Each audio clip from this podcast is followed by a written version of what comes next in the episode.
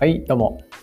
ゼロトピックです。第98回ということで、まあ、これ含めてあと3回で、まあ、今年100回取るっていう目標が達成できるので、まあ、ちょっと、あのーいよいよだなっていう感じがしてきました。で今日これ収録してるのが12月24日なんですけど、えー前日の23日水曜日があの僕ら 10X っていう会社のこう最終のオフィスで年内最終のねオフィスデーだったんですよね。でそこでちょっと、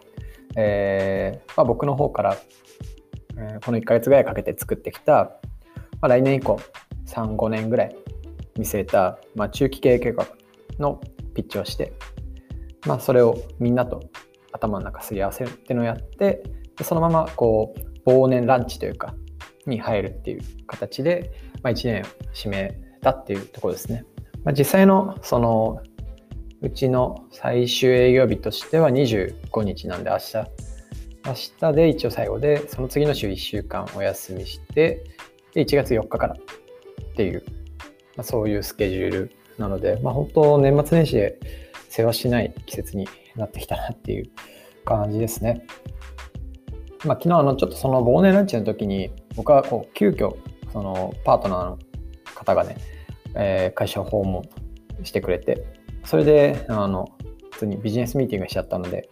あんまりこうみんなと話す時間ゆっくり取れたわけではないんですけどあの業務委託で来てくれてる方とかもうそういうオフィスに初めて来ていただいたりして、まあ、一緒にご飯食べたりしながら、あのまあ、ちょっとあることを言われまして、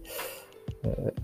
まあ、データの分析周りで手伝ってくれてる方がいらっしゃってでその方がこう、まあ、ゼロトピとにかく全部聞いてますと。で実はその大学院を受験して合格されてで今大学院で研究もやりながら本業で仕事をしてでかつうちでもお手伝いしていただいてるっていう、まあ、そういう方なんですけど大学院のその入試で、えーっとまあ、いくつか自由記述の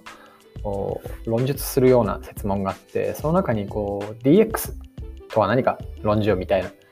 なんかそういう問いが出たらしいんですね。でそこでこのゼロトピで聞いたことをそのまま書いたと。まあ、DX っていうのは2つあってチャンネルの DX お客様向けのそしてワークフローそれを提供するための従業員の DX と2つあります。でチャンネルとはみたいな。でワークフローの DX とはみたいなことを、まあ、このゼロト ゼロトピで聞いた内容をバーっと書いて、まあ、そこが一番充実して書けたっていう話だったんですけどおそらくそこのスコアはすごい高くてで見事合格されたっていうことでなんとゼロトピを聞いているとなんか経営系な経営系なのかな？データ分析系なのかな？の大学院に入学できるっていうあのまあ本当かどうか若干怪しいですけどそういう箔がついたなっていうふうに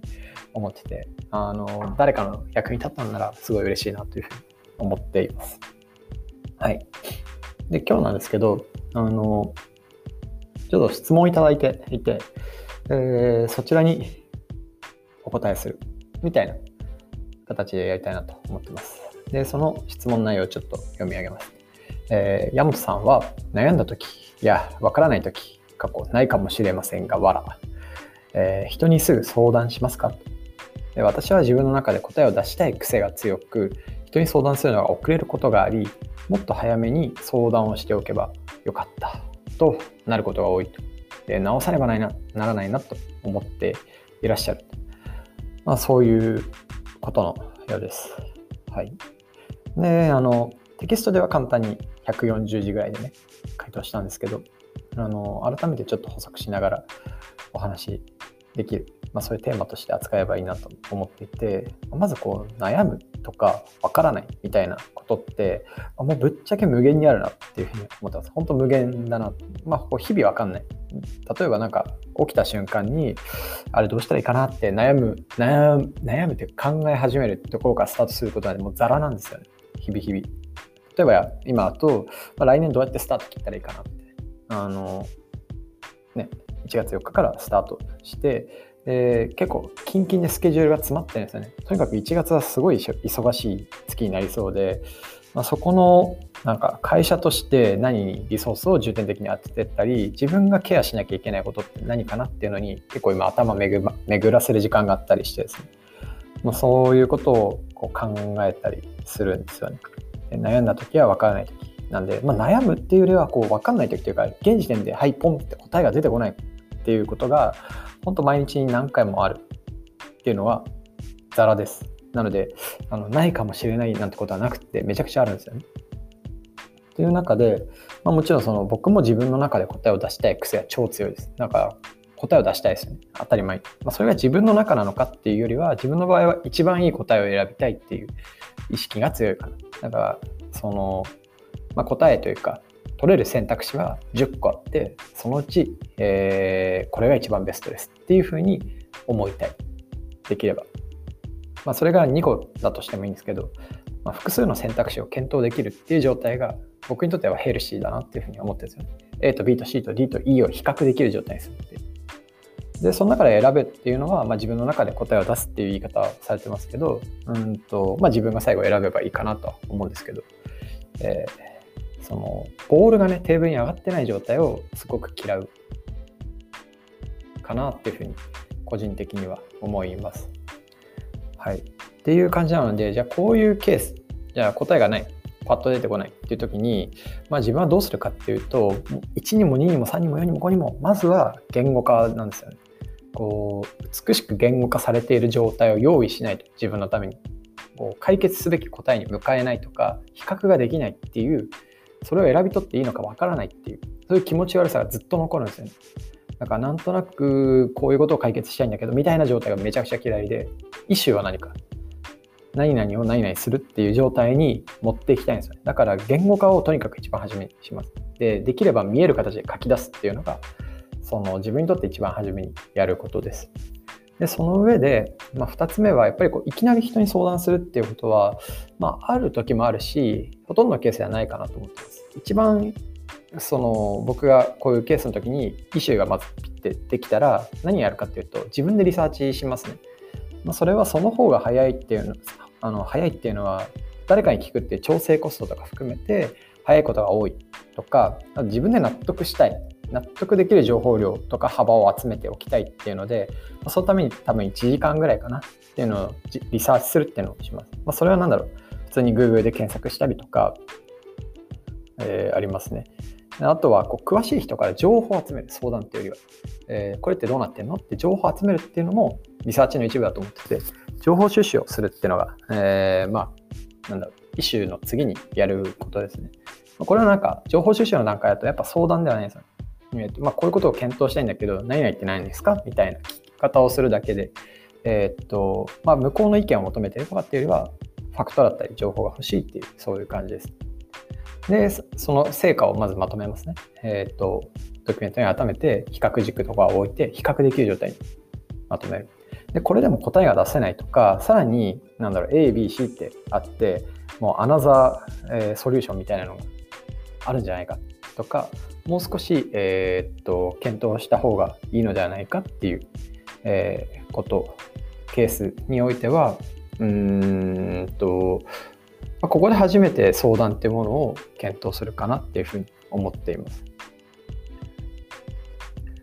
はい、でこの時にこうなんかこのドキュメントここまでまとめたことを、えー、っと整理して、えー、相談したいてとか詳しい人一番詳しい人別の回を持ってそうな人にそのドキュメントを見せた上で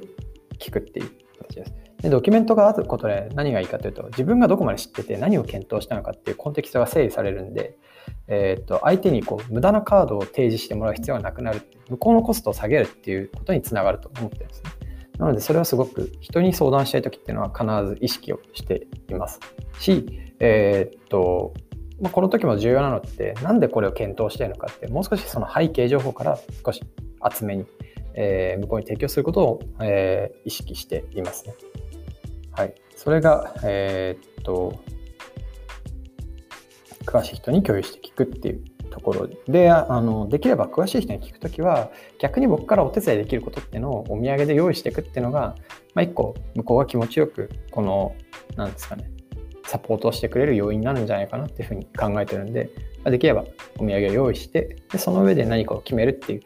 まあ、こういう大体ね、4つ、5つぐらいのプロセスを経て、まあ、分かんないことに対して対処するっていうことをしています。ただ、多くの場合は僕は、そんなにこの人に、そのなんだろう、なんか情報共有して、なんかアナザーソリューションを尋ねるみたいな、なんかそういうプロセスはほとんどの場合ないかなと思ってて、多くのものはやっぱ自分で判断できちゃうものが多いと思ってます。逆にじゃあ人に共有して聞くことってじゃあそこ何で分かるのっていうと、まあ、なんかワンウェイツーウェイあると思うんですけど、えー、ワンウェイドア行ったら戻れないような意思決定のケースだったり、えー、あるいはそうですね 2way のドアの中でもインパクトが大きいものとかダメージが大きいもの、えー、失敗した時のとかなんかそういうものについては結構こういう相談とか情報収集をかなり厚めにやっていることが多いですね。だからなんかこの情報を集めただけで聞きに行くっていうよりはなんかこの情報を集めて体系化して整理しておくっていう行為はなんか自分のためにもなるし相手にお土産にそのままなったりするんですよね。相手もあなるほどこういう構造になってるのかって気づいてくれたりするんですよね。一番詳しい人でも構造化がきれいにできてるかっていうのはまた別だったりするんでそういう意味ではこう僕が向き合うイシューっていうのは結構複雑だったりこうなんですかね入り組入り組んでるというかコンプレックスなケースが多いんで、まあ、そういう時にこう整理するとか構造化するみたいな、えー、で抽象度の高いイシューにアプローチするっていうやり方プロダクトを作ったりビズデブしたりそういう時と同じようなやり方をするっていうのはなかなか一定効果があるんじゃないかなっていうふうに思っていますと。はいまあ、そういう形でやってますね。でもう一個、チップス的に言うと、リサーチに時間かけすぎないっていうのは一個重要かなと思ってます。なんか、あの、自分が最も ROI 高くリサーチできる方法に、まずはパッと依存して、あの、情報を集めるっていうのはすごくいいと思うんですよね。そこからなんか自分が、こう、普段使えない、手癖で使えないような情報収集のカードを切るっていうのだとコストが高いんで、そのものすごい時間がかかっちゃうんですね。それは実は相談したらすぐ出てきたみたいなケースであったりするんで、まあ、できる限りできる限りその軽いというか質量の軽い、えー、なんだろう情報収集ラインを使って、えー、質量の低いかな、うん、